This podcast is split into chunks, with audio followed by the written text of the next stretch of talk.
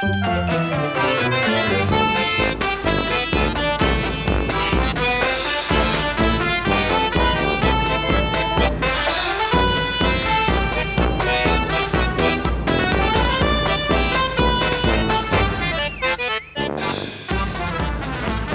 家好，我是麦麦。今天要继续来说《木偶奇遇记》的故事。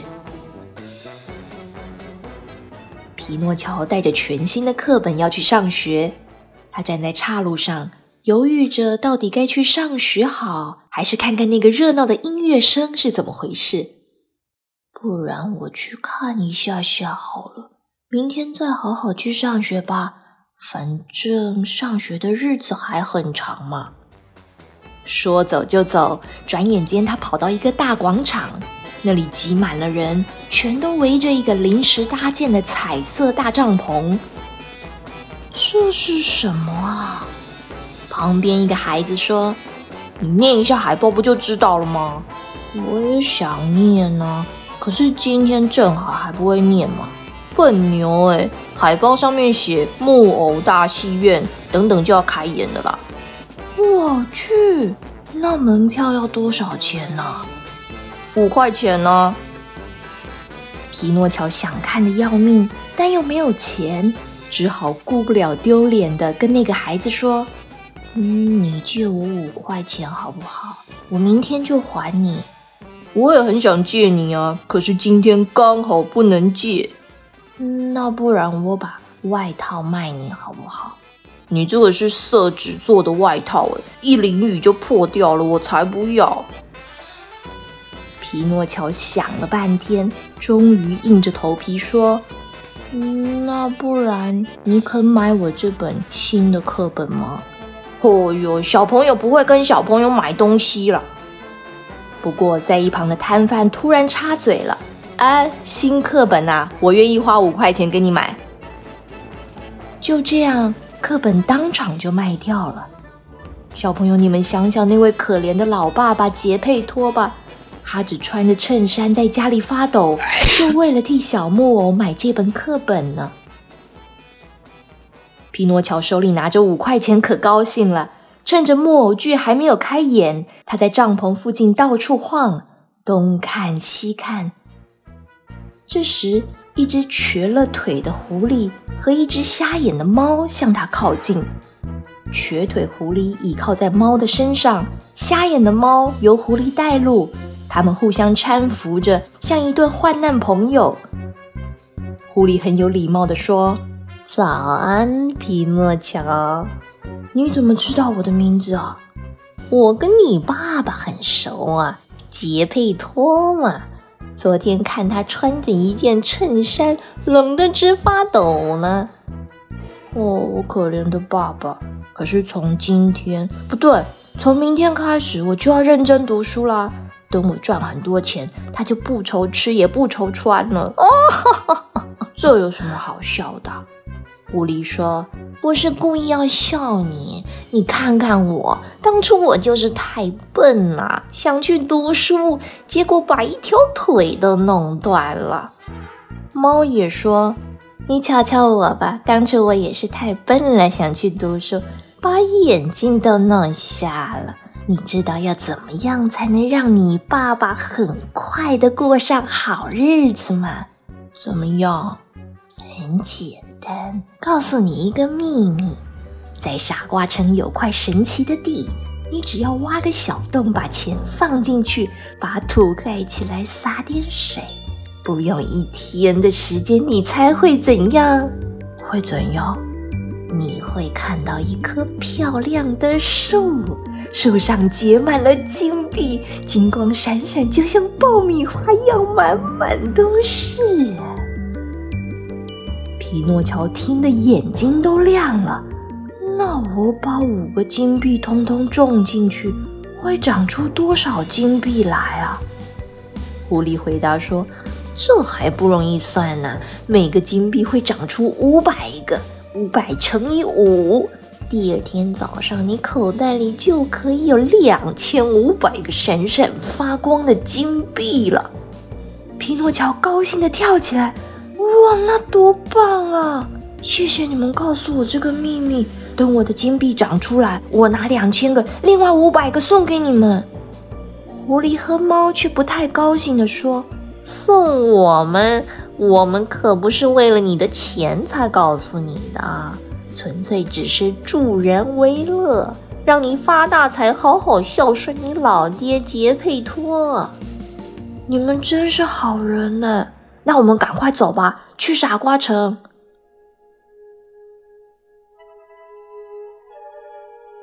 走啊走的，天都黑了。他们决定先去旅馆休息一下，吃点东西填填肚子。瞎眼的猫说：“它肚子不舒服，只能吃三十五条香肠，再加四个奶酪面包。”狐狸说：“最近要养生，必须吃清淡一点，所以只点了一只肥滋滋的烤野兔，还有五只香酥炸鸡就好了。反而是皮诺乔吃的最少，只点了一块面包，但一口也没动。他光想着金光闪闪的金币，好像就撑饱了。”晚饭后，狐狸对旅馆老板说。请给我们两个上好的房间，一间住皮诺乔先生，一间住我和我的猫朋友，好吗？我们休息一下，还得赶路，请在半夜十二点准时叫我们起床啊！皮诺乔进房间，一上床就睡着了，做了一个美梦。他梦见身边有许多矮矮的树，树上挂了一串又一串的金币，亮闪闪的，让他睁不开眼睛。而且风一吹，还发出叮当叮当的声响。正当他兴高采烈地伸出手要去拿金币的时候，突然被惊醒了。原来是旅馆老板敲门，要告诉他已经十二点。皮诺乔问：“那我那两个朋友也已经起床了吗？”老板说：“什么起床啊？两个钟头前都已经走了。”走了？为什么？啊！猫先生说他的儿子脚受伤，有生命危险就跑了。晚餐钱和住宿费都还没付呢，但他们说会在傻瓜城等你。皮诺乔只好付了一个金币给旅馆老板，这才离开。路上暗得伸手不见五指，皮诺乔几乎是摸黑着走，隐隐约约的看见一点微弱的光。这是什么？我是蟋蟀的影子。回家去吧，把剩下四个金币带回去给你可怜的爸爸。他正在哭呢，以为再也见不到你了。你不懂啦，我爸爸明天开始就要过好日子了，因为我手里的四个金币要变成两千个。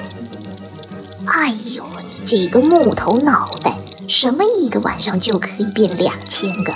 那都是骗人的，听我的，回家吧。我不要啦！一个小孩在路上乱跑很危险，你会后悔的。呃，啰嗦的蟋蟀，你不要再烦我了啦！说完，把手一挥，光就熄灭了，路上变得更暗。匹诺乔自言自语说。当个小孩怎么这么累啊？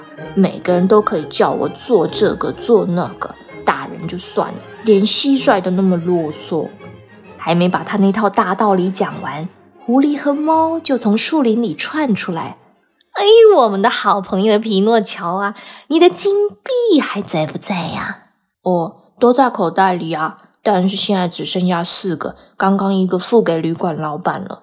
那也很不错啊！你想想看，四个金币到明天就会变成两千个。走吧，来到傻瓜城，景象有些怪异。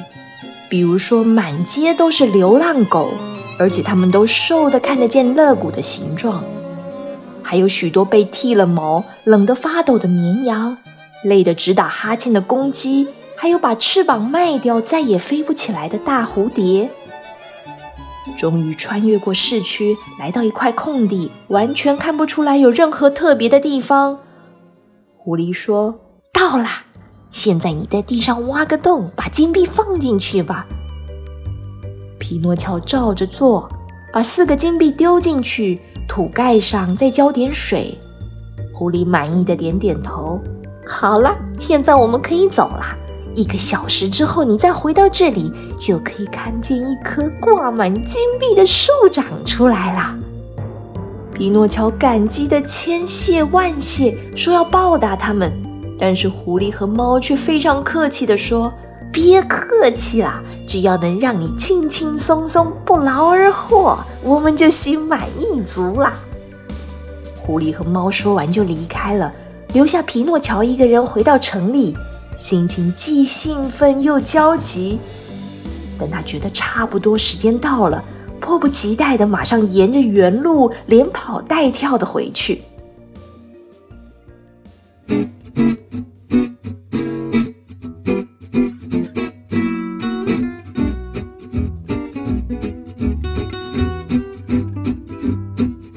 小朋友，我是匹诺乔。你们觉得我要怎么花这两千块钱呢？